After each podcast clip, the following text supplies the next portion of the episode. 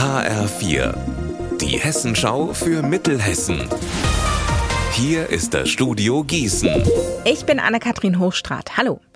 Rauchschwaden und Flammen haben heute früh für einen unsanften Weckruf in Marburg-Ockershausen gesorgt. Marc Klug mit den Details. Gegen kurz vor halb vier melden sich mehrere Anwohner bei der Polizei.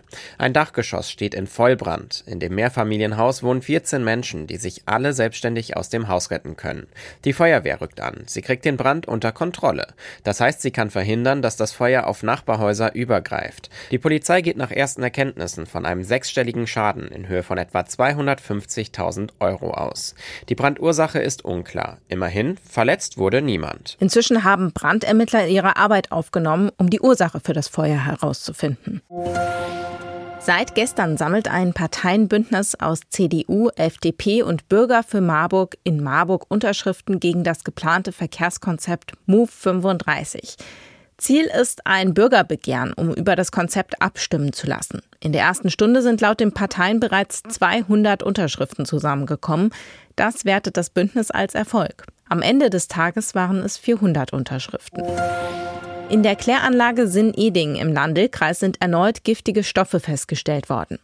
Damit haben Unbekannte bereits zum zweiten Mal in diesem Jahr schädliche Substanzen ins Kanalnetz des Abwasserverbands Mittlere Dill eingeleitet.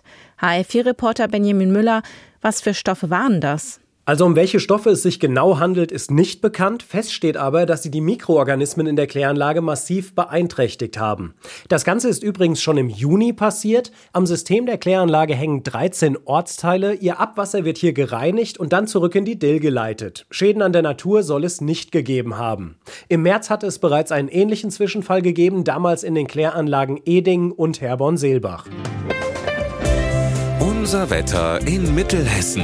Heute ist es sehr grau. Es gibt viele Wolken. Den ganzen Tag über regnet es immer wieder und auch Gewitter sind immer mal wieder möglich. Zwischendrin zeigt sich aber tatsächlich mal die Sonne bei 24 Grad in Kirchhain und 20 Grad in Mengerskirchen.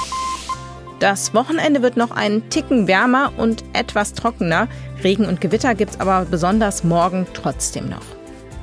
Ihr Wetter und alles, was bei Ihnen passiert, zuverlässig in der Hessenschau für Ihre Region und auf hessenschau.de.